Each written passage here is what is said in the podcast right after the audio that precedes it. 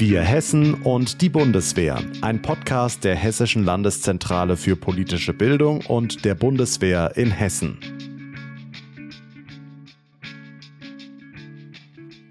Herzlich willkommen zur ersten Folge des Podcasts Wir Hessen und die Bundeswehr, in dem wir uns mit der Bundeswehr als ein Instrument deutscher Sicherheitspolitik beschäftigen, mit ihrer Geschichte, ihren Aufgaben und Einblicke in die Einsätze hessischer Soldatinnen und Soldaten bekommen, aber auch über fundamentale Fragen der Friedenssicherung diskutieren. Mein Name ist Jesse Henschel und heute starten wir erst einmal mit einer kleinen Einführung in die Welt der Sicherheitspolitik. Ja, bis vor kurzem waren vermutlich noch die meisten von uns überzeugt, dass die Zeiten konventioneller Kriege in Europa der Vergangenheit angehören. Der Angriffskrieg Russlands auf die Ukraine hat dieses gewohnte Sicherheitsempfinden leider massiv erschüttert und schürt seitdem Verunsicherung und Angst. Gerade für junge Menschen ist die aktuelle Situation eine sehr aufwühlende Zeit, weil sie hier in Deutschland eben in einer Epoche ohne Krieg aufgewachsen sind. Und jetzt gibt es keine 1500 Kilometer von Hessen entfernt plötzlich wieder Krieg. Zwei Menschen, die in engem Austausch mit den Jugendlichen stehen und ihnen Sicherheitspolitik und die Aufgaben des Militärs näherbringen, sind die beiden Jugendoffiziere der Bundeswehr, Frau Hauptmann Anne Vargas und Herr Hauptmann Jens Bockwinkel. Aber wir haben uns im Vorfeld der Aufnahme ja schon darauf geeinigt, dass wir uns duzen, deshalb Anne, Jens, hallo und schön, dass ihr heute mit dabei seid. Ja, sehr gerne. Freut mich. Hallo. Ja, für die Menschen in der Ukraine bringt der Krieg vor allem eines, unvorstellbares Leid. Das ist leider traurige Realität, aber die schlimme Lage in der Ukraine zeigt auch, wie vernetzt Weltpolitik und wie fragil auch die Sicherheit bei uns in Deutschland ist. Nicht nur was militärische Auseinandersetzungen angeht, auch in anderen Bereichen zeigt sich, wie schnell sicher geglaubtes plötzlich gar nicht mehr so sicher ist. Alltägliche Lebensmittel wie Mehl oder andere Güter wie Benzin oder Gas sind auf einmal alles andere als selbstverständlich. Sicherheit kann nämlich viele verschiedene Formen annehmen und ist ein sehr subjektives Empfinden. Deshalb haben wir mal bei Jugendlichen aus Hessen nachgefragt, was für sie Sicherheit bedeutet und was sie darunter verstehen. Für mich bedeutet Sicherheit, dass ich morgens aufstehen oder aufwachen kann, ohne Angst haben zu müssen, dass irgendwas Schlimmes passiert, wie zum Beispiel ein Krieg oder irgendeine Katastrophe. Momentan, glaube ich, hat jeder ein bisschen Angst, dass was passieren kann. Sicherheit ist Menschen um sich herum zu haben, auf die man sich verlassen kann, wie Freunde und Familie zum Beispiel. Dass ich äh, ein Dach über den Kopf habe, auch meine feste Arbeit. Dass man genug zu trinken hat, zu essen hat. Geld, zum Beispiel auch Eigentum. Fließend Strom und Wasser zu Hause. Ein Teil ist sowohl die Polizei, aber auch die Bundeswehr, die das auch unter anderem garantieren kann. Dass ich weiß, ich gehe raus auf die Straße und die Wahrscheinlichkeit ist sehr gering, dass mir irgendwas passiert, dass wir hier leben und wissen, wir können uns allgemein schon ziemlich sicher auf den Straßen fühlen. Dass ich geschützt werde vom Staat auch, dass es Menschen vielleicht auch nicht so gut geht, dass wir dadurch auch unterstützt werden, um wieder auf die Beine zu kommen. Ja, einfach eine Absicherung. Ne? Dass ich nachts schlafen kann, ohne den Gedanken haben zu müssen, dass ich am nächsten Morgen nicht aufwache. Jetzt haben wir gehört, wie die Jugendlichen das sehen. Anne Jens, was bedeutet denn Sicherheit für euch? Also ich verstehe darunter und die Jugendlichen haben ja schon wirklich sehr viele Facetten auch beleuchtet. Für mich ist Sicherheit tatsächlich auch die Abwesenheit von existenziellen Bedrohungen und da passt halt sehr viel rein, was gerade schon genannt wurde. Einmal einfach die physische Sicherheit natürlich, aber auch finanzielle Sicherheit, dass man ein Dach über dem Kopf hat, dass man was zu essen hat. Also ich kann mich mit den Jugendlichen auch nur identifizieren. Hast du gerade eben was Schönes gesagt mit dem sicher geglaubten? Und das bedeutet für mich noch was über diese physische Sicherheit hinaus weg nämlich dass man eine gewisse Planbarkeit hat, dass das Gewohnte immer bestehen bleibt. Und Sicherheit ist tatsächlich auch so ein Privileg, wo wir so in Deutschland im Herzen Europas vergessen haben, dass es ein Privileg ist, weil wir eben uns so dran gewöhnt haben. In dieser Folge wollen wir eine erste Einführung in das Thema Sicherheitspolitik geben, aber auch in die Arbeit eben der Jugendoffiziere. Bevor wir uns gleich noch ausführlicher darüber unterhalten, wollen wir euch beide natürlich auch erstmal unseren Hörerinnen und Hörern ein bisschen besser vorstellen. Anne, Jens, seit wann seid ihr denn jeweils schon in der Bundeswehr und wie kamt ihr damals dazu, euch für den Dienst zu entscheiden? Ja, ich beginne dann einfach mal. Äh, ich bin äh, seit 2010 Soldat. Also direkt nach dem Abitur bin ich in die Bundeswehr eingestiegen. Das ist immer ganz lustig, wenn ich so zurückdenke. Ich hatte meine Abiturfeier. Und wenn ich dann so mit meinen Schulkameraden gesprochen habe, dann haben die meisten gesagt so, jo, jetzt erstmal hier zwei, drei Wochen nach Spanien oder ein Jahr Work and Travel. Und für mich war dann klar, okay, zwei Wochen später geht es direkt nach Ida Oberstein in die Grundausbildung. Habe an der Universität der Bundeswehr in München Bildungs- und Erziehungswissenschaften studiert. Das hängt so ein bisschen damit zusammen, dass ich eigentlich immer Lehrer werden wollte. Das war immer so mein Berufswunsch. Ausgebildet bin ich grundsätzlich zum äh, Feldjägeroffizier. Also Feldjäger, das ist die Militärpolizei der Bundeswehr. Als solcher war ich zweimal im Ausland eingesetzt, 2018 in Litauen, also im Rahmen der verstärkten NATO-Vorwärtspräsenz dort im Baltikum und dann von 2019 auf 2020 nochmal in Afghanistan, der Hauptstadt in Kabul. Und seit Mitte 2020 bin ich jetzt Jugendoffizier der Bundeswehr. Und warum ich Jugendoffizier geworden bin, das hat tatsächlich mehrere Gründe. Also der Dienstposten an sich, der hat mich immer gereizt, weil er genauso an dieser Schnittstelle zwischen Bundeswehr und der Zivilgesellschaft ist. Dass man sehr stark, weit und tief in den Austausch gehen kann, gerade mit Jugendlichen. Das hat mich auch immer so an diesem generellen Job als Lehrer gereizt. Und jetzt gerade als Bildungs- und Erziehungswissenschaftler muss ich das ja sagen, ne? dass man so ein bisschen dazu, äh, dafür sorgen kann, dass man aus Wissen Bildung macht. Also dass sich die Jugendlichen an uns so abarbeiten können, um dann im Endeffekt ihre eigene Meinung zu bilden. Sehr schön. Anne, wie war es denn bei dir? Also ich bin seit 2008 bei der Bundeswehr. Ich habe tatsächlich nach dem Abi erstmal noch eine kaufmännische Ausbildung gemacht und mich dann erst entschieden, zur Bundeswehr zu gehen.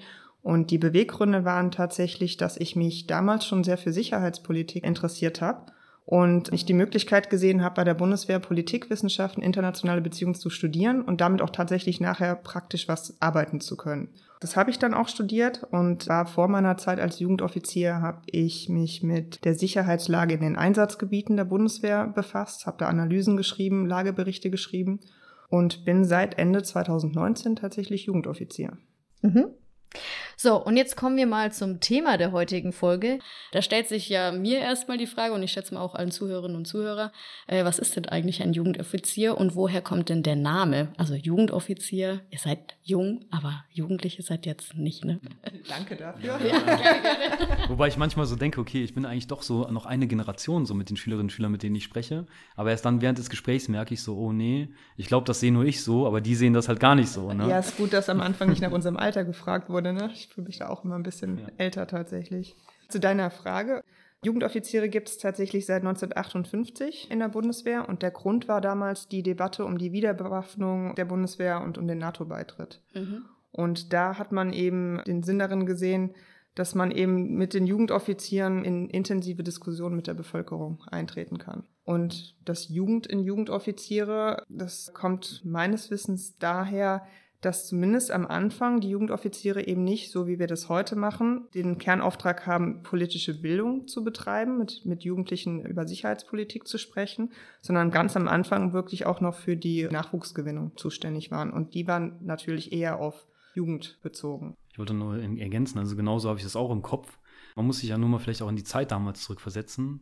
Ende der 1950er Jahre. Die Bundesrepublik Deutschland wurde Mitte der 1950er Jahre wieder bewaffnet das ist gerade mal ein bisschen mehr als zehn Jahre nach dem Zweiten Weltkrieg gewesen. Und da gab es ja gerade in der deutschen Gesellschaft sehr, sehr viel Widerstand dagegen, sehr, sehr viel Unverständnis.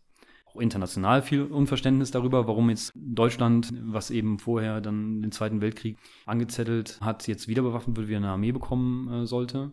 Das hat geopolitische Gründe gehabt und war auch gut und richtig so im Nachhinein. Aber das der Gesellschaft zu erklären, vermitteln, warum und wieso, dazu waren eben die Jugendoffiziere da. Ne? Und das gerade eben in dieser jüngeren Generation.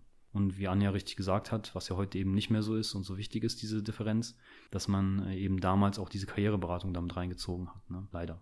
Mhm. Ja, bei politischer Bildung, wir hatten es ja vorhin schon angesprochen, geht es ja vor allem darum, oder das ist ja auch schon gesagt, Jens, Wissen zu vermitteln, also fundierte Informationen an die Jugendlichen aber auch an Bürgerinnen und Bürger zu liefern, damit sie sich eben anschließend auch eigenständig ihre Meinung bilden können. Das besagt ja auch der Beutelsbacher Konsens in dem eben die Grundsätze für politische Bildung ja auch festgesetzt wurden. Also unter anderem eben auch, dass es keine Indoktrinierung der Jugendlichen, also der Schülerinnen und Schüler geben soll. Ich schätze mal, dass viele Menschen trotzdem direkt bei euch denken, wenn ihr dann in die Schulen kommt, wie du schon angedeutet hast, Anne, dass ihr eben versucht, neue Rekruten anzuwerben. Spielt es denn aktuell noch eine Rolle oder nicht mehr? Und was ist denn die Grundlage für eure Arbeit als Jugendoffizier an den Schulen? Also tatsächlich dieser Vorwurf, dass wir Jugendoffiziere Nachwuchswerbung betreiben würden, der begegnet einem häufiger, zumindest passiv, also in dem Sinne, dass zum Beispiel Lehrerinnen und Lehrer oder aber auch, das gehört ja auch zu unserem Job, allgemein auch in Parteien unterwegs zu sein. Ja, also die können mich ja genauso gut einladen, auch andere sicherheitspolitisch interessierte Vereine oder Organisationen. Aber wenn wir jetzt an den Schulen sind, dann laden uns Lehrkräfte oft gar nicht erst ein, weil sie eben denken, okay, das wäre so irgendwie Nachwuchswerbung über die Hintertür. Und deswegen komme ich jetzt nicht direkt immer damit in Verbindung mit diesem Vorwurf, aber ich weiß, dass er existiert Und zumindest ist er ganz oft Ausschlusskriterium dafür, dass ich überhaupt gar nicht erscheinen darf, also dass ich gar nicht eine Einladung bekomme. Mhm. Ne? Fakt ist aber, die Schulen, die mich einmal einladen, laden mich immer wieder ein weil sie merken, wie wertvoll das ist, was wir tun.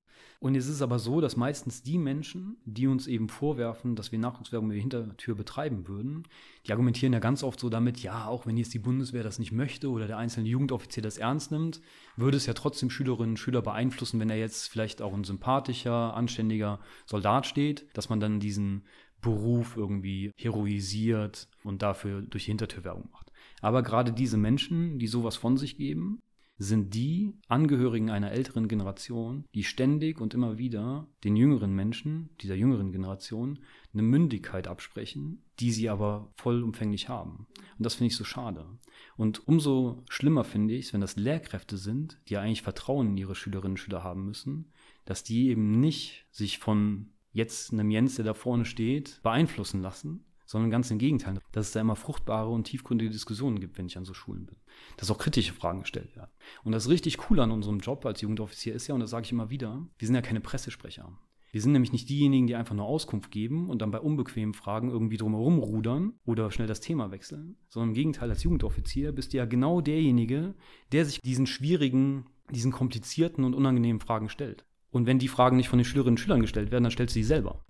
Und das ist nämlich auch im Sinne des Beutelsbacher Konsens, ist ja auch nicht mein Job, dann jetzt alle 30 Schülerinnen und Schüler von meiner persönlichen Meinung zu überzeugen oder eben von der Meinung der Bundesregierung, sondern es geht darum, Informationsarbeit zu leisten. Und ich wiederhole nochmal, weil ich das so cool in diesem Job finde, wenn die Schülerinnen und Schüler mir nicht unangenehme Fragen stellen, dann ist es für mich als Jugendoffizier an der Zeit, dass ich die unangenehmen Fragen stelle. Dass ich auch gezielt provoziere im Sinne des Beutelsbacher Konsens. Ja, und das macht ja auch Meinungsfreiheit aus, dass wir uns eben alle austauschen und eben auch mal kontroversere Fragen stellen. Und wer weiß, manchmal ist es ja auch so, dass man irgendwie eine eigene Meinung von etwas hat und dann im Nachgang, wenn man sich eben mit dieser Kontroversität auseinandersetzt, merkt, ah, vielleicht habe ich da bestimmte Punkte nicht gesehen und jetzt hat sich meine Meinung dahingehend vielleicht doch ein bisschen gewandelt. Oder sogar verfestigt. Oder das. Es kann auch sein, dass da ein Schüler da sitzt und mir eine Frage stellt und sagt so, ja, pf, er ist ganz überzeugend, ist ja nicht, was der so erzählt. Äh, also ist im Prinzip alles genauso, wie ich mir das vorher vorgestellt habe. Das ist ja auch völlig in Ordnung. Also ich denke zumindest die Lehrkräfte, wenn man denen auch sagt, dass wir auch selber den Beutelsbacher Konsens, dass das auch für uns wichtig ist, dass wir danach handeln, sind die meisten schon mal ein Stück weit beruhigt. Dass das nicht unsere Intention ist, da jemanden fürs Militär zu begeistern, dass er danach sofort den Antrag stellt und selber Soldat werden möchte. ich bin halt auch der Meinung, nur wenn man auch gewisse Kenntnisse hat, wenn man Informationen hat, dann kann man sich halt eine Meinung drüber bilden. Und ja. deswegen finde ich es schade, wenn dann aus irgendwelchen ideologischen Gründen quasi die Schiene ausgespart wird. Mhm. Die Frage ist ja auch, was ist die Aufgabe eines Jugendoffiziers, ne? Der Bundeswehr und damit deutsche Außen- und Sicherheitspolitik ein Gesicht zu geben. Nämlich aus dieser Anonymität rauszukommen und dann die Person zu sein, der man alle Fragen stellen kann. Und dabei gibt es dann auch keine Tabus. Da gibt es auch jetzt bei mir persönlich, das entscheidet natürlich jeder für sich, gibt es auch keine zu persönlichen Fragen zum Beispiel, wenn man mich über meine eigenen Erfahrungen oder Gedanken fragt. Aber de facto, so ist es bei allen Jugendoffizieren, gibt es keine zu kritischen Fragen. Und dann ist es ja so, dass all diese Schülerinnen und Schüler irgendwann mal die Schulen verlassen und sind dann mündige Staatsbürgerinnen und Staatsbürger der Bundesrepublik Deutschland. Und sei es, dass sie nur, in Anführungsstrichen nur, wählen gehen oder vielleicht sich sogar nochmal politisch ein bisschen konkreter engagieren, entscheiden die ja in Zukunft mit, wie wir deutsche Außen- und Sicherheitspolitik gestalten. Und dafür brauchen sie eben das Handwerkszeug, das Rüstzeug, das Wissen, zumindest das Grundlegende, wie das denn alles funktioniert, was vielleicht auch so Lehren sind, die man ziehen muss, wenn man jetzt zum Beispiel auch an Afghanistan-Einsatz denkt, nach 20 Jahren Afghanistan, Sinn, Unsinn, dass man daraus lernt. Und dann als allerletztes die Menschen, die unsere Arbeit ablehnen, das sind meistens die, die haben ihre Argumente, die weder irgendwie evidenzbasiert sind oder aus eigener Erfahrung genährt sind. Weil ich biete das immer an. Jeder, der mich kritisiert, der darf gerne mal mit mir mitkommen. Bis jetzt hat sich noch keiner gemeldet. Leider. Und äh, wenn Argumente weder evidenzbasiert sind noch aus eigenen Erfahrungen genährt sind, dann sind sie Ideologie. Und Ideologie hat in der politischen Bildung an den Schulen nichts zu suchen das, was Jens gerade angesprochen hat, dass wir dem Ganzen ein Gesicht geben sollen, das merkt man auch. Am Anfang ist es so ein bisschen reserviert, weil oftmals sind wir halt wirklich der erste Kontakt auch zu Leuten in Uniform. Und nach ein paar Minuten, manchmal dauert es halt länger, manchmal kürzer, das halt liegt in der Natur der Sache, aber man merkt halt schon, dass die Schüler dann auch auftauen und dann kommen eben auch durchaus sehr kritische Fragen. Und wie Jens schon gesagt hat, auch sehr persönlich. Wie war das für Sie im Auslandseinsatz? Was haben Sie schon Schlimmes erlebt während Ihrer Zeit in der Bundeswehr? Also das wird wirklich sehr persönlich und das ist auch völlig in Ordnung und dafür sind wir ja dann da mit den Schülern halt von einem breiten Spektrum, warum müssen wir überhaupt noch eine NATO haben im 21. Jahrhundert, bis wie war es für Sie persönlich, vier Monate von zu Hause weg zu sein im Auslandseinsatz? Mhm. Jetzt sind Vorträge an Schulen oder Informationsveranstaltungen in anderen Institutionen ja nur ein Aspekt eurer Arbeit. Ihr bietet aber auch noch andere Angebote wie Podiumsdiskussionen, Truppenbesuche, Vorträge bei Großveranstaltungen oder auch Seminare an. Eine besondere Form davon ist Polis, also eine interaktive Simulationskonferenz zu Politik und internationale Sicherheit, also Polis. Ne? Das Planspiel geht meistens drei bis fünf Tage lang, in denen die Teilnehmenden in weltpolitisch relevante Rollen schlüpfen. Also die Welt wird in 13 Regionen aufgeteilt, zum Beispiel Europa, Afrika, Nordamerika und so weiter. Und die Mitspielenden verkörpern dann eben die Vertreterinnen und Vertreter der jeweiligen Gebiete. Aber auch die Weltpresse, die Weltbank oder NGOs werden bei Polis repräsentiert. Und dann wird eben Weltpolitik, natürlich in vereinfachter Form, nachgestellt. Ihr als Jugendoffiziere betreut die Konferenzen dann, an denen natürlich, wie auch bei allen anderen Angeboten, nicht nur Schülerinnen und Schüler, sondern auch alle anderen Interessierten teilnehmen können. Welchen Mehrwert bietet gerade Polis eurer Meinung nach denn für die Teilnehmenden? Du wirst niemals real die Welt abbilden können, aber zumindest so ein Gespür dafür zu bekommen, was es wirklich für Probleme gibt. Und auch ganz oft ja Dilemmata. Also einfach Situationen, wo es nur die Wahl zwischen der schlechten und der noch schlechteren Alternative gibt. Und es einfach alles gar nicht so leicht ist, weil im Endeffekt, so ehrlich müssen wir sein, geht es immer um Interessen. Und das lernen die Schülerinnen und Schüler in Polis ganz, ganz stark. Was ich auch besonders schön finde an Polis ist so die Erkenntnis, die, die man dann am Ende hat, wie oft in der Politik Entscheidungen einfach ein Kompromiss sind am Ende. Also dass wirklich keine Seite so ihre 100% Lösung durchbekommt, und dann ist immer so ein bisschen meine Hoffnung, dass halt auch hängen bleibt, dass man dann im Anschluss nicht immer direkt über die Politik schimpft. Warum haben die denn schon wieder hier einfach nur das und das beschlossen statt die Goldrandlösung? Weil man halt selber erfahren hat, wie oft man da einfach links und rechts diskutieren muss und sich auf einen Kompromiss eben einfinden muss und dass das einfach reale Politik ist. Mhm. Und dann kann man da ja wirklich schön dran erklären, wie komplex der ganze Sachverhalt ist. Dass Sicherheit eben nicht nur die Abwesenheit von Krieg ist, also nicht so eindimensional, dass da so viele Aspekte miteinander verwoben sind und darüber kann man dann auch wunderbar weiterleiten, eben, dass wir deswegen halt auch mit so vielen verschiedenen Ansätzen versuchen, Sicherheitspolitik zu betreiben und dass wir als Militär eben nur ein kleines Vehikel sind. Das stimmt. Es gibt ja noch deutlich mehr Instrumente der Sicherheitspolitik. Meistens kommen Jugendliche ja dennoch eher selten mit sicherheitspolitischen Themen in Berührung. Gut, jetzt mit dem Ukraine-Krieg und der größeren Präsenz in den Nachrichten natürlich mehr, aber sonst ist Sicherheitspolitik vielleicht eher etwas Abstraktes, mit dem man sich außer im Politikunterricht eher weniger beschäftigt. Wie versucht ihr im Dialog denn Sicherheitspolitik greifbarer zu machen? Ich versuche immer da, wo es geht, an die Lebensrealität anzuknüpfen. Ne? wir sprechen zum Beispiel darüber, dass wir darauf angewiesen sind, dass unsere Handelswege frei und offen bleiben, dann frage ich immer so in die Runde, ob jemand AliExpress kennt.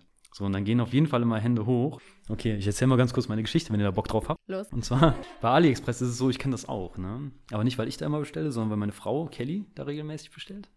Und da kommen alle paar Wochen kommen so kleine graue Pakete mit chinesischen Schriftzeichen bei uns in Mainz an. Und dann muss, bin ich der Trottel, der mal an die Tür läuft und muss diese Pakete annehmen und legt die dann bei uns in die Küche, damit Kelly, Kelly ist halt Flugbegleiterin bei Lufthansa, das ist ab und zu dann mal tagelang weg. Und dann kommt die irgendwann wieder und da warten da so zehn kleine graue Pakete auf sie. Und dann weiß sie teilweise gar nicht mehr, was da drin ist, was sie bestellt hat. Ja, aber diese Pakete halt wochenlang auf irgendwelchen Containerschiffen waren, auf dem Weg von China nach Deutschland oder im besten Fall waren sie noch irgendwie um ein Flugzeug. Und wenn jetzt irgendwann Kellys AliExpress-Pakete nicht mehr in Mainz ankommen, dann ist das kein Ding. Im Gegenteil, dann ist das gut, weil ich dann nicht mehr der Doofe bin, der an die Tür laufen muss und die mal annimmt und irgendwo horten muss, ja. Alles viel entspannter, aber ein Problem wird es dann, wenn die ganzen Rohstoffe und Waren, die neben Kellys grauen Paketen liegen, nicht mehr in Deutschland ankommen. Wie es zum Beispiel dann war, als mal die Evergreen einfach mal quer im Suezkanal für ein paar Tage stecken geblieben ist. In Deutschland im Herzen Europas als eine Nation, die keine eigenen Ressourcen und Rohstoffe hat. Wir sind darauf angewiesen, dass ständig Waren importiert und exportiert werden, weil das ist der Motor unserer Wirtschaft und damit unserer Gesellschaft, der alles am Laufen hält. Und das verstehen auch manche Leute gar nicht, wie wichtig das dann ist. Und das uns sehr wohl interessiert, was zum Beispiel in Afrika passiert, weil, äh, und ich nehme es mal als Beispiel, nämlich die Piraterie am Horn von Afrika, wo wir jetzt mittlerweile nicht mehr so aktiv involviert sind. Aber der Pirat, der somalische Pirat, der unter Umständen deutsche Containerschiffe kapert, der ist ja nicht aus Spiel und Spaß Pirat geworden, weil es irgendwie cool findet oder Jack Sparrow sein will sondern er ist höchstwahrscheinlich Pirat geworden, weil er vorher mal jahrelang Fischer war, seine grundlegendsten Bedürfnisse für sich selbst und seine Familie durchs Fischen befriedigt hat. Dann kommen große Handelsnationen mit ihren Trawlern, fischen ihm die Fische weg. Und in Somalia ist es eben nicht so, dass du mal zum Arbeitsamt gehst und sagst so, jo, hallo, dem Fischen ist gerade schlecht, habt einen Job für mich? Das geht dann nicht. Das heißt also, man kann gut und gerne eine Bundeswehrmission oder dann eben eine internationale Mission am Horn von Afrika starten, um diese Piraten, wenn sie einmal Schiffe kapern, zu bekämpfen. Aber auf der anderen Seite musst du eben zum Beispiel durch zivile Entwicklungshilfe in dem Land dafür sorgen, dass er andere Möglichkeiten hat, seine Bedürfnisse zu befriedigen, ohne dass er kriminell wird. Weil dass er das wird, da können wir ihm eigentlich gar keinen Vorwurf machen. Wir würden wahrscheinlich genauso handeln, wenn wir in einem Land wie Somalia leben würden. Ja, Na, jetzt sitzen wir hier in dem schönen Frankfurt und nehmen diesen Podcast auf, damit sich eben Jugendliche und junge Menschen zu Hause oder auf dem Weg zur Schule oder zur Arbeit oder beim Kochen, Putzen, Haare waschen, in jeglicher Situation. Wo man halt so einen Podcast. Genau, wie man halt so einen Podcast hört, äh, mit Sicherheitspolitik auseinandersetzen können. Welchen Mehrwert wünscht ihr euch denn von diesem Podcast für die Zuhörerinnen und Zuhörer? Vielleicht schaffen wir uns ja tatsächlich den einen oder anderen ein bisschen für Sicherheitspolitik zu begeistern. Das Verständnis dafür, dass eben sicherheitspolitische Entwicklungen weltweit halt auch auf uns in der Regel Einfluss haben. Also irgendwann kommt es halt doch bei uns an. Wenn das einfach ein bisschen bei dem einen oder anderen Interesse weckt, dann denke ich, ist da ja schon viel gewonnen mit. Dass Sicherheitspolitik uns alle irgendwo angeht. Vielleicht auch so ein bisschen Interesse an der Arbeit von uns Jugendoffizieren. Ja, auch, dass man sozusagen das Angebot der Jugendoffiziere jetzt hier komprimiert innerhalb von wenigen Folgen sozusagen auf dem Silbertablett serviert bekommt. Ne? Also, wie du gesagt hast, im Auto, im Bad, wo auch immer, ja, kriegst du jetzt im Prinzip all das geballte Wissen, was wir dann auch in Veranstaltungen live äh, übertragen und, und, wo man sich an uns abarbeiten kann, kriegst du jetzt in einem Podcast serviert. Ne? Ja, und kannst es dir zu jeder Zeit on demand anhören. Ja, und jetzt zum Abschluss noch eine Frage an euch beide. Anne, Jens, was war denn bislang eure schönste Erfahrung als Jugendoffizier? Ich würde jetzt elegant mich rausstehlen, indem ich sage, ich habe nicht die eine schönste Erfahrung als Jugendoffizier, sondern Jugendoffizier zu sein ist eine schöne Erfahrung in der Gesamtheit. Weil du ja immer an dieser Schnittstelle Bundeswehr und Gesellschaft bist. Du hast immer mit interessanten Leuten zu tun. Guck mal, ich sitze jetzt hier und mache so einen Podcast. Das hätte ich mir niemals gedacht vor ein paar Jahren, dass ich das innerhalb äh, der Bundeswehr mal so mache. Da hätte ich auch nicht mit gerechnet, nein. Dass es so abwechslungsreich ist und tatsächlich, und das will ich nochmal wiederholen, eine echt schlaue, aufgeweckte, mündige Jugend, die ihr tagtäglich gegenüber sitzt. Ne? Vor allem die Diskussionen sind mit den Schülern, die verschiedenen Sichtweisen und der Austausch, der dann Spaß macht. Es klingt auf jeden Fall nach einer sehr erfüllenden Aufgabe. Anne, Frau Hauptmann-Vargas, Jens, Herr Hauptmann-Bockwinkel, vielen Dank für eure Zeit und die spannenden Einblicke in die Arbeit der Jugendoffiziere. Ja, vielen Dank. Hat mir viel Spaß gemacht. Ja, ich danke. War sehr cool. Vielen, vielen Dank dafür. Ja, jetzt haben wir schon mal einen guten Einblick in die Arbeit der Jugendoffiziere bekommen, aber dieser Podcast soll ja auch zum besseren Verständnis von Sicherheitspolitik, vor allem zur heutigen Zeit im 21. Jahrhundert beitragen. Deshalb sprechen wir jetzt mit Professor Carlo Marsala, Politikwissenschaftler und Professor für internationale Politik an der Universität der Bundeswehr in München. Guten Tag, Herr Marsala. Schönen guten Tag, Frau Henschel. Ja, vorhin haben wir schon gehört, was Sicherheit für Jugendliche ausmacht und was die beiden Jugendoffiziere darunter verstehen. Herr Marsala, was bedeutet Sicherheit denn für Sie? Sicherheit ist ein sehr komplexer Begriff, den man, glaube ich, nur beschreiben kann, wenn man sich annähert über die Frage, wann ist Sicherheit nicht mehr gegeben. Mhm. Und ich glaube, wenn wir jetzt so von einer staatlichen Ebene reden, dann ist Sicherheit dann nicht mehr gegeben, wenn man nicht mehr die Freiheit der gesellschaftlichen Eigenentwicklung hat. Das heißt, wenn man nicht mehr über Fragen der inneren Entwicklung und auch der äußeren Entwicklung eigenständig durch die legitimierten Institutionen, durch das Zusammenspiel zwischen Exekutive, Legislative und Bevölkerung, wenn man darüber nicht mehr bestimmen kann, eigenständig bestimmen kann, nicht mehr die Freiheit hat zu wählen, wohin man geht, mhm. sondern sozusagen eingeschränkt ist durch äußere oder innere Bedrohungen dann ist Sicherheit nicht mehr vorhanden. Also ist Sicherheit die Freiheit der gesellschaftlichen Eigenentwicklung. Mhm. Also würden Sie Sicherheit und Freiheit schon eigentlich auf die gleiche Ebene stellen?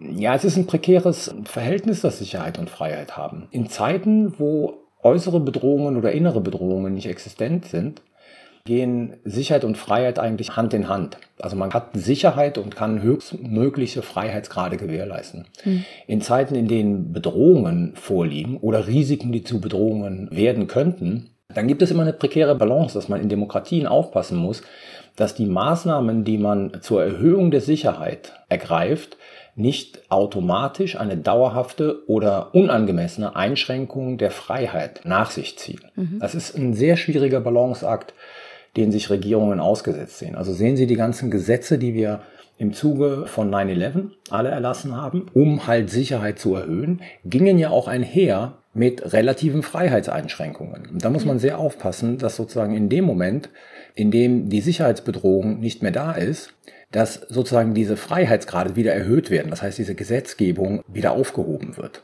Mhm. Ja, und darum geht es ja heute auch. Ich habe es vorhin schon angepriesen. Es geht jetzt vor allem in diesem Gespräch um Sicherheitspolitik. So ungefähr kann sich darunter bestimmt jeder oder jede etwas vorstellen, aber trotzdem ist der Begriff ja schon etwas Abstraktes. Herr Massala, was genau verbirgt sich denn hinter dem Begriff Sicherheitspolitik?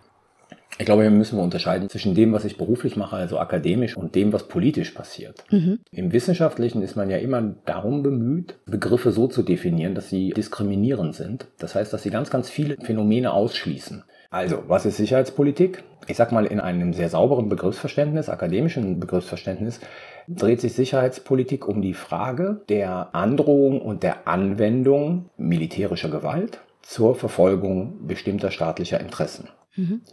So, damit hat man eine akademisch sehr saubere Definition. Das Problem ist, man kann politisch damit wenig anfangen.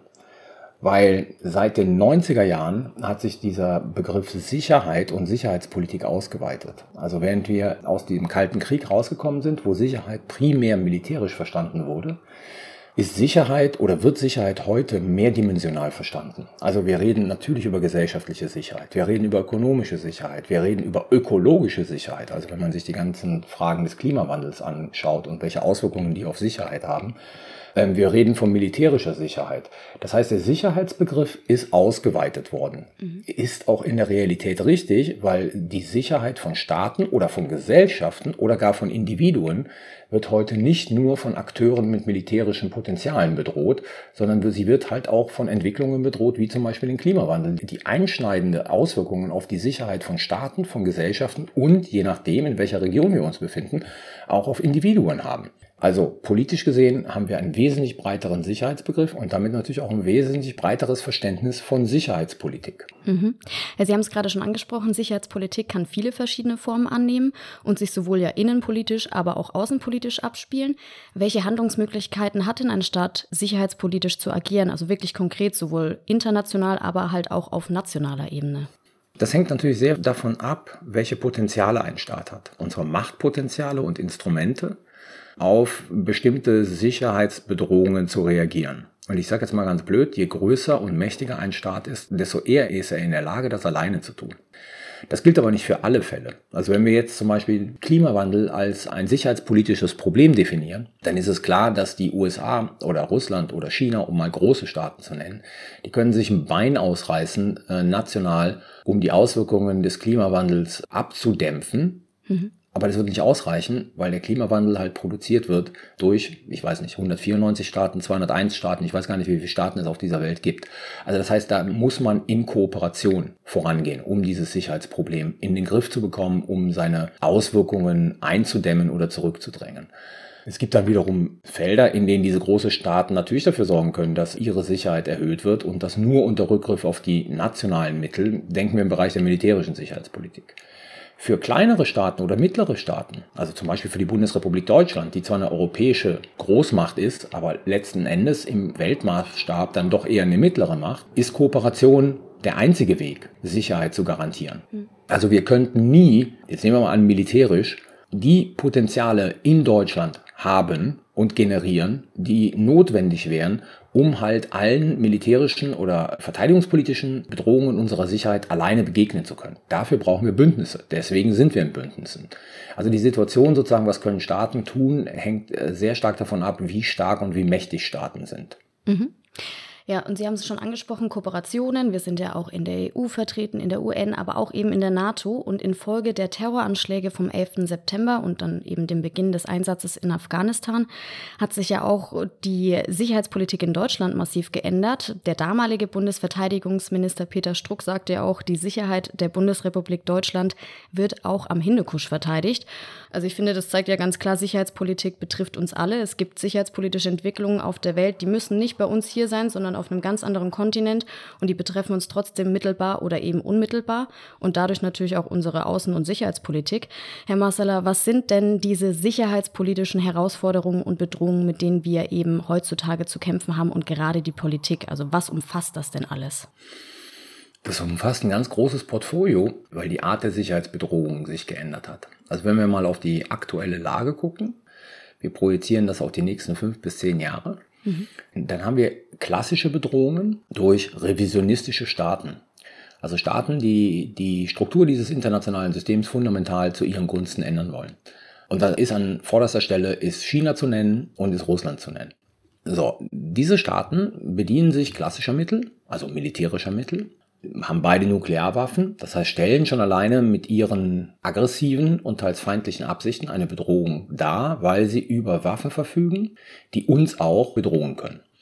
Gleichzeitig, und jetzt kommt halt das Neue, führen beide Staaten hybride Kriege. Hm gegen ihre Gegner. Also sie konzentrieren sich nicht nur, wie das vor, weiß ich nicht, 50 Jahren oder 150 Jahren der Fall gewesen wäre, nicht nur auf ihre militärische Stärke, sondern sie versuchen ihre ökonomische Stärke einzusetzen, um ihre Gegner zu schwächen. Sie fahren Desinformationskampagnen, sie nehmen ganz stark den Cyberraum in Anspruch, um an ihre Gegner zu schwächen. Das heißt hybride Kampagnen, denen man nicht nur alleine mit Militär begegnen kann. Ja, das sieht man jetzt auch gut beim Ukraine-Krieg. Richtig, also wenn Sie jetzt den Ukraine-Krieg nehmen, eine Strategie, die Russland fährt, ist zum Beispiel Hunger als Waffe zu benutzen. Mhm. Ich sage mal, das ist ein regionaler Konflikt, weil er halt in einer Region stattfindet, aber der globale Implikationen hat.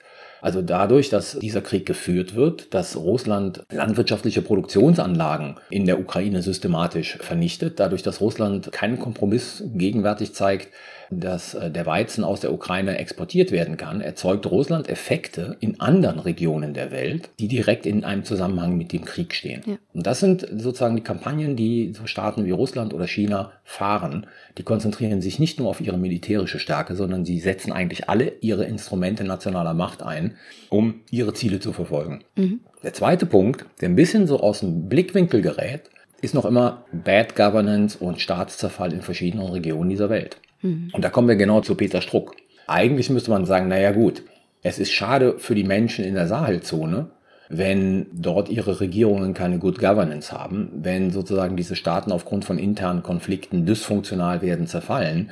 Aber letzten Endes geht es uns wenig an. Und es ist viel zu weit weg. Und das ist genau der Punkt, wo man sagen muss, nein, das stimmt nicht. Denn die Folgen von solchen Entwicklungen sind zum Beispiel Migrationsströme.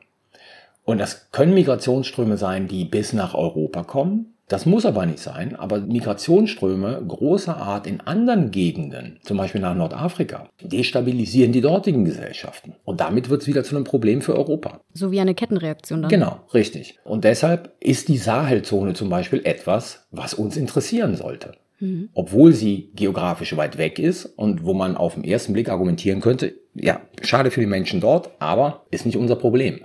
Ja, der direkte Bürgerkrieg ist nicht unser Problem, aber die Konsequenzen, die dieser Bürgerkrieg oder die Aktivität islamistischer Gruppen dort erzeugt, sind sehr wohl unsere Probleme. Und wenn man dann das dritte große Thema nimmt, und das ist wirklich das globale Thema, das ist der Klimawandel, der massive Implikationen auf Sicherheit und Sicherheitspolitik haben wird. Und zwar auch auf klassische militärische Sicherheitspolitik haben wird. Also wenn die Polkappen schmelzen, wenn Gegenden unbewohnbar werden, das hat alles auch eine Konsequenz auf Sicherheits- und Verteidigungspolitik. Ich gebe mal ein Beispiel und das ist wieder so eine indirekte Konsequenz. Also es gibt Berechnungen, wenn in Indien vier Jahre lang der Monsum ausfallen sollte, und das klingt jetzt erstmal irre, aber das ist gar nicht mal so abwegig, mhm. dann werden sich an die 200 Millionen Menschen auf Wanderschaft begeben, weil deren Lebensgrundlagen durch die Landwirtschaft zerstört sind.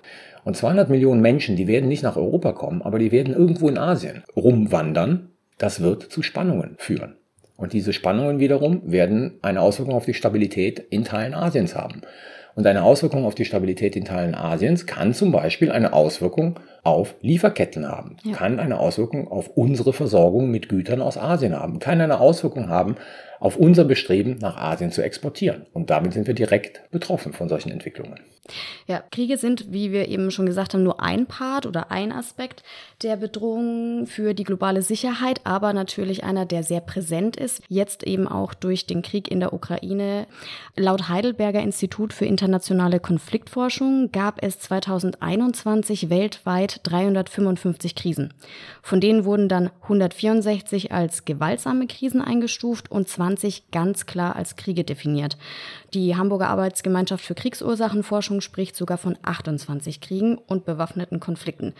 Krieg ist ja zumindest für die meisten Menschen in Deutschland etwas, womit sie Gott sei Dank noch nicht unbedingt direkt konfrontiert wurden. Herr Marsala, deshalb erstmal, wann ist ein Krieg eigentlich ein Krieg? Und was ist der Unterschied zu einem bewaffneten Konflikt? Es ist jetzt ähm, völkerrechtliche Fingerspitzenübungen. Also ein bewaffneter Konflikt ist all das, was man nicht als Krieg definieren kann, weil die formalen Kriterien für einen Krieg fehlen. Und es gibt formale Kriterien für einen Krieg, das ist ganz einfach, ganz blöd, das sind Kriegserklärungen. Mhm. Also rein sozusagen von diesen harten Kriterien her führt Russland keinen Krieg. Russland hat keine Kriegserklärung gegenüber der Ukraine abgegeben. Ja, deswegen mhm. nennen die Russen das ja auch militärische Spezialoperation um genau sozusagen dieses Ding, sie führen Krieg zu vermeiden, weil Krieg völkerrechtlich geächtet und verboten ist.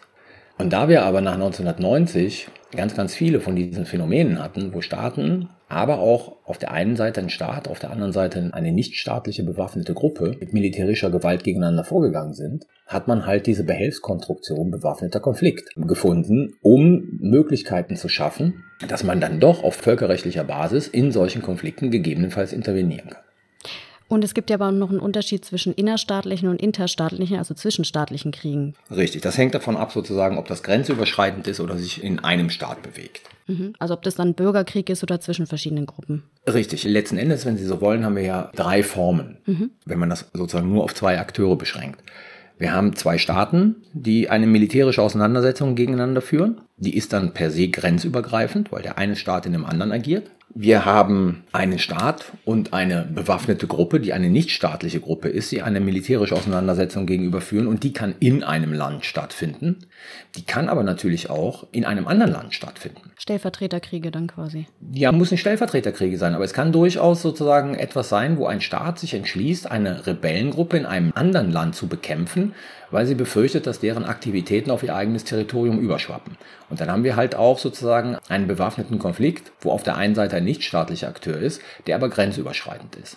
Also kann man das sagen wie damals, als die USA quasi nach Afghanistan oder in den Irak ist?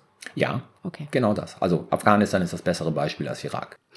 Aber es ist ja trotzdem so, wenn man die Waffenexporte anguckt, kann man das ja auch negativ sehen und sagen, naja, aber konventionelle Waffen in Kriegsgebiete auch zu liefern, hat jetzt vielleicht nicht unbedingt einen positiven Effekt auf die Sicherheitslage. Wie würden Sie das sehen? Also ist das eher befördernd oder vielleicht auch eskalierend? Wenn wir jetzt auf diesen spezifischen Fall gehen, und man muss wirklich auf die spezifischen Fälle gucken, ne? Ukraine, Russland. Ohne Waffenlieferungen wäre die Ukraine schon längst besiegt. Und wenn das der politische Wille ist, dass die Ukraine in der Lage versetzt wird, ihre Territorien zu verteidigen, dann muss man Waffen liefern. Natürlich verlängert die Waffenlieferung für die Ukraine diesen Konflikt. Klar, weil die Ukraine in der Lage ist, sich zu verteidigen. Sie wird nicht überrannt. Mhm. Aber diese Verlängerung des Konflikts rettet mehr Menschenleben, als dass es Menschenleben kostet. Weil wir sehen an der russischen Operationsführung, dass die Eroberung von Städten oder Dörfern durch die russische Armee fast immer einhergeht mit Kriegsverbrechen. Und zwar systematischen Kriegsverbrechen. Sei es die Vergewaltigung von Frauen, sei es das Erschießen von unbewaffneten Zivilisten. Das sehen wir an jedem Ort der Ukraine. Mhm. Wenn man sich jetzt aber nochmal anschaut, wie das damals eben beim Bürgerkrieg in Syrien beispielsweise war oder eben im Kampf gegen ISIS dann auch, da wurden ja auch Waffen in die Kriegs- oder Krisengebiete geliefert, die dann teilweise natürlich auch vom anderen Lager vielleicht mal abgezwackt wurden und das ist natürlich dann auch kontraproduktiv. Ja, also in jedem Krieg verschwinden Waffen ob wir sie liefern oder nicht, verschwinden Waffen. In jedem Krieg tauchen vor allen Dingen diese kleineren Systeme, die tauchen irgendwann mal auf dem schwarzen Markt auf. Ja, das lässt sich nicht vermeiden. Also sozusagen, das kann kein Argument sein, das nicht zu tun. Und jetzt gehen wir mal wieder zurück auf den Irak, den Sie gerade angesprochen haben. Ich meine, die Waffenlieferung an die Peschmerga hat diese überhaupt erstmal in die Lage versetzt, den IS zu bekämpfen. Das stimmt. Ja. Weil die Alternative wäre gewesen, wir hätten uns selber in diesem Kampf engagieren müssen. Das wollten wir aber nicht. Und deswegen haben wir eine Gruppe bewaffnet, die, ich sag mal, das gleiche Ziel verfolgt hat wie wir, also die Deutschen und andere. Und die hat mit diesen Waffen sehr effektiv dazu beigetragen, in der Kombination natürlich zu den ganzen Luftschlägen durch die Koalition, dass der IS an einigen Stellen entscheidend geschwächt werden konnte. Das stimmt auf jeden Fall. Und dann am Schluss wurden sie dann alleine gelassen, als Erdogan kam. Genau, das ist dann was anderes. Ne? Das ist eine andere Geschichte. Das wäre ein Podcast über die Frage Loyalität in den internationalen. Beziehungen. Der wäre relativ kurz, weil ich sagen würde, die, die gibt es nicht. Ja. So. Wechselnde Kooperationspartner und sobald ausgebraucht, dann fallen gelassen und nächste. Genau, richtig. Ja, eine sehr lange Zeit wurden ja zwischenstaatliche und konventionelle Kriege gerade in Europa nicht mehr so als Bedrohung wahrgenommen. Mhm. Und die allgemeine Meinung war ja so, ja, das Zeitalter liegt hinter uns. Der Ukraine-Krieg hat jetzt aber leider diese Sichtweise natürlich massiv geändert. Und auch die Angst in der Bevölkerung hat ja wieder zugenommen vor einem wirklichen Krieg. Was mhm. würden Sie denn sagen, wie real ist die Gefahr eines konventionellen Krieges auch für andere Staaten in Europa? Also mit Blick auf die russische Aggressionspolitik und äh, das, was dem an, an ideologischem Fundament zugrunde liegt, gibt es einige Staaten, wo man sagen muss, sie haben berechtigterweise Befürchtungen, dass sie die nächsten auf der Liste sind. Mhm. Das sind zunächst einmal all diese Staaten, die im, geografisch im Umfeld von Russland liegen und die nicht durch den Artikel 5 der NATO geschützt sind. So, die haben berechtigte Angst, dass sie die nächsten Opfer sind. Dazu gehört Georgien, wo es ja schon russische Truppen gibt. 2008 gab es ja auch den Kaukasuskrieg. Richtig, dazu gehört Moldawien, wo in Transnistrien russische Truppen sind. Und das sind alles Staaten, die berechtigterweise Angst davor haben, äh, die nächsten Opfer der russischen Aggression zu sein. Mhm. Und das ist jetzt natürlich der interessante Fall. Russland betreibt ja auch in diesem Ukraine-Konflikt so eine Art nukleare Erpressungsstrategie. Das heißt, sie wedeln also immer mit dem möglichen Einsatz ihrer Nuklearwaffen. Und das machen sie ja weniger mit Blick auf die Ukrainer selber, sondern sie machen es ja mit Blick auf uns. Also all die Staaten, die die Ukraine mit Waffenlieferungen, aber auch ökonomisch und politisch unterstützen.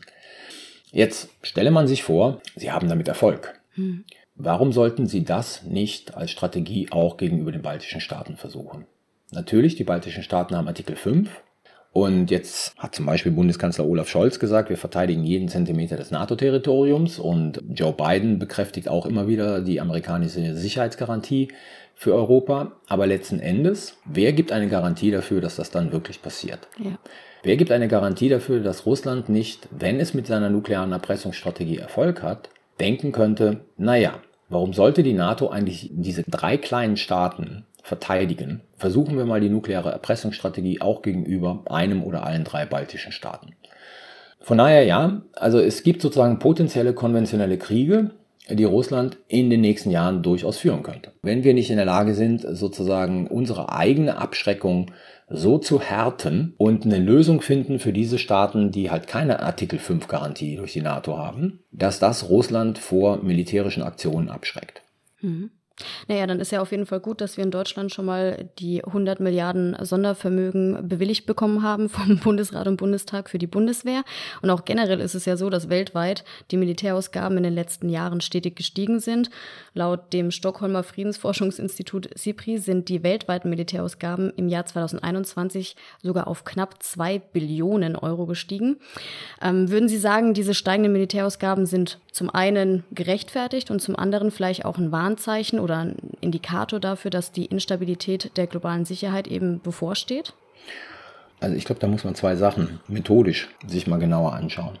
Wir kommen ja aus einer Phase raus, wo seit 1990 eigentlich alle Staaten ihre sogenannte Friedensdividende eingefahren haben. Das heißt, die Annahme war, große Konflikte gehören der Vergangenheit an. Die Sowjetunion gibt es nicht mehr, sie ist nicht mehr der Gegner. China war damals halt ein dritte Weltland mit einer durchaus beachtenswerten ökonomischen Modernisierung, aber mehr auch nicht. Mhm. Und dann hat man Verteidigungshaushalte runtergefahren, berechtigterweise, weil man gesagt hat, man braucht diese Art von Streitkräften jetzt nicht mehr, die für den großen Konflikt gegen die Sowjetunion, ich sage jetzt mal ganz einfach, den dritten Weltkrieg gewappnet waren. Ne? Die braucht man einfach nicht mehr.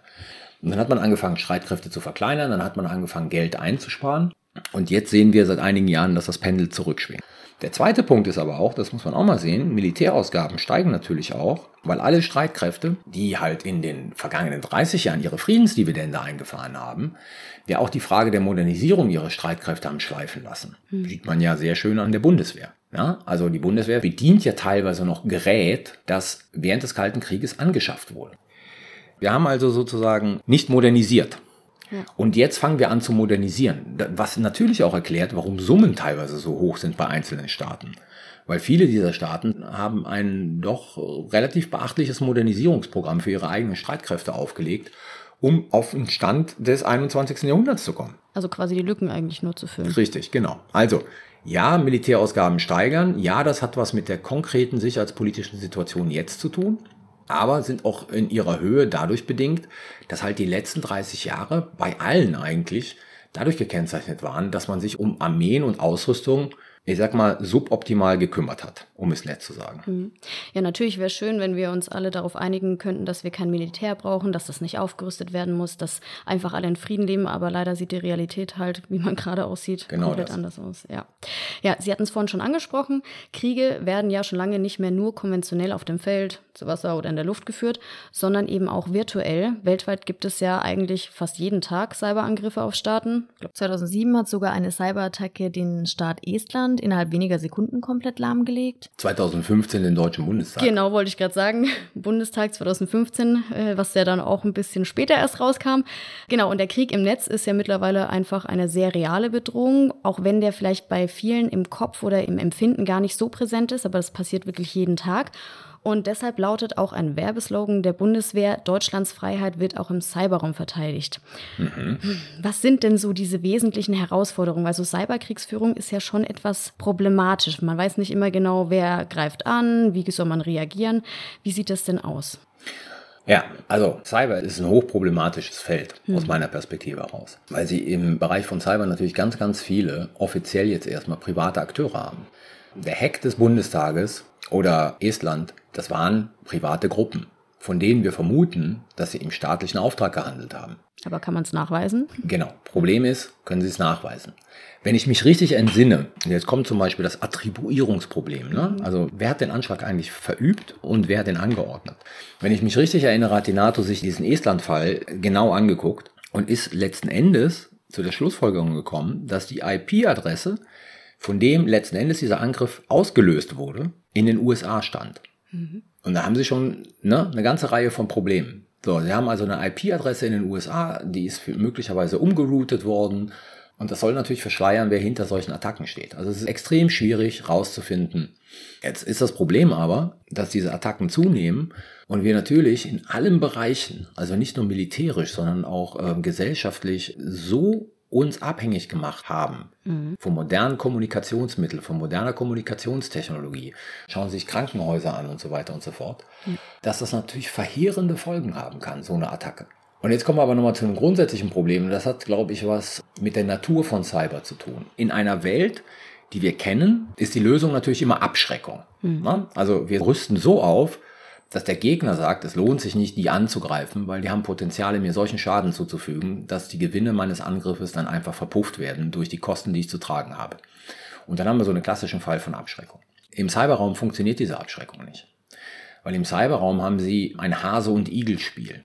Also das heißt, der Gegner entdeckt eine Lücke, versucht das zu penetrieren, sie entdecken die Lücke, schließen die Lücke, machen das System also härter. Mhm. Und dann geht der Gegner und guckt sich eine andere Lücke aus und so geht das immer hin und her. Das heißt, wie wollen Sie abschrecken? Ja, Sie können Systeme nicht so härten, dass sie nicht mehr penetrierbar sind. Das geht nicht. Das wird in jeder IT-Fachmann, jeder IT-Fachfrau sagen, das geht einfach nicht. Also sind Sie in so einem ständigen Kreislauf, wo Sie Systeme härten und sozusagen der Gegner sucht sich dann ein anderes Schlupfloch aus, um sie zu attackieren. Und er wird eins finden. Das ist das Problem dabei. Er wird eins finden. Mhm. Also stehen wir vor der großen Aufgabe, dass wir Verteidigung im Cyberraum eigentlich anders definieren müssen, als wir Verteidigung, ich sag mal, in der realen Welt definieren. Und dass so Konzepte wie Abschreckung nicht funktionieren, sondern dass Konzepte wie Resilienz, Widerstandsfähigkeit wesentlich sinnvoller sind. Und das heißt, Gesellschaften so zu strukturieren, dass man mit den Auswüchsen, die Cyberattacken haben, umgehen kann. Mhm. Das heißt nicht, sich daran zu gewöhnen. Ne? Also, dass die Gesellschaften sagen, ja gut, jetzt ist hier mal drei Tage lang der Strom in meinem Block aus. Klar, passiert. kein Problem, passiert, genau. Ne? Sondern sozusagen Resilienz heißt, dafür zu sorgen, dass man trotzdem dann noch in seinen rudimentären Funktionen weiter funktionieren kann. Mhm. Und nur dann, wenn diejenigen, die angreifen, merken, sie schwächen solche Gesellschaften nicht nachhaltig, sondern die sind in der Lage, damit umzugehen, dann verlieren die möglicherweise den Anreiz, diese Attacken durchzuführen. Aber ein Punkt ist ja auch noch, dass man nicht genau weiß, wie man damit umgehen kann. Weil nur weil jemand irgendwie eine Cyberattacke oder eine Sabotageaktion startet, man weiß nicht genau, ist es der Staat, sind es doch irgendwie andere Gruppierungen. Und dann ist auch die Frage, selbst wenn nachweisbar ist, dass es ein bestimmter Staat eben der Aggressor oder der Akteur war, kann man jetzt schlecht einfach äh, eine Bombe auf den Staat werfen. Richtig, das ist ein ganz großes Problem. Also ich meine, die einfachste Sache ist noch immer die, wie die NATO mit Cyberattacken umgeht. Also die sagt sozusagen, alles was militärische Installationen anbetrifft, betrachten wir als Artikel 5. Punkt. Mhm. Aber da in diesem Raum staatliche Akteure, Wirtschaftskriminelle und ich sag mal irgendwelche Weirdos unterwegs sind, und da stellt sich natürlich schon die Frage, wie reagiere ich denn dann? Mhm. Ja, und es dauert ja auch unheimlich lange, wirklich festzustellen, woher der Angriff kam. Und dann stellt sich die Frage, ist dann noch sozusagen eine harte Reaktion eine angemessene Reaktion? Hm. Ja, leider neigen wir uns jetzt dem Ende der heutigen Folge zu. Und wir können auf jeden Fall festhalten, dass Weltpolitik nicht immer allumfassend zu überblicken ist. Aber es ist auf jeden Fall klar, dass wenn internationale Sicherheitspolitik gänzlich scheitert, dann haben wir ein Riesenproblem, weil dann sind auch alle anderen Politikfelder betroffen. Ja, diese Probleme können natürlich nicht rein durch militärische Mittel gelöst werden. Welchen Stellenwert würden Sie denn sagen, nimmt die Bundeswehr im Gesamtkonzept der Sicherheitspolitik Deutschlands ein? Sie nimmt einen sehr, sehr wichtigen ein, vor allen Dingen, wenn Deutschland endlich mal versteht, wozu Militär da ist. Ja, und über die Aufgaben der Bundeswehr sprechen wir dann noch intensiver in der nächsten Folge. An dieser Stelle bedanke ich mich auf jeden Fall bei Ihnen, Herr Professor Marsala, für die interessanten Einblicke in die Welt der Sicherheitspolitik. Ich danke Ihnen, Frau Henschel. Ja, und wir bedanken uns auch bei euch fürs Zuhören. Wie wir heute schon besprochen haben, ist die Bundeswehr eben eines von mehreren Instrumenten deutscher Sicherheitspolitik. Und welche Auswirkungen die sicherheitspolitischen Entwicklungen konkret auf die Bundeswehr haben, besprechen wir in der kommenden Folge. Wir freuen uns, wenn ihr auch beim nächsten Mal wieder mit dabei seid. Vielen Dank fürs Zuhören und bis zum nächsten Mal.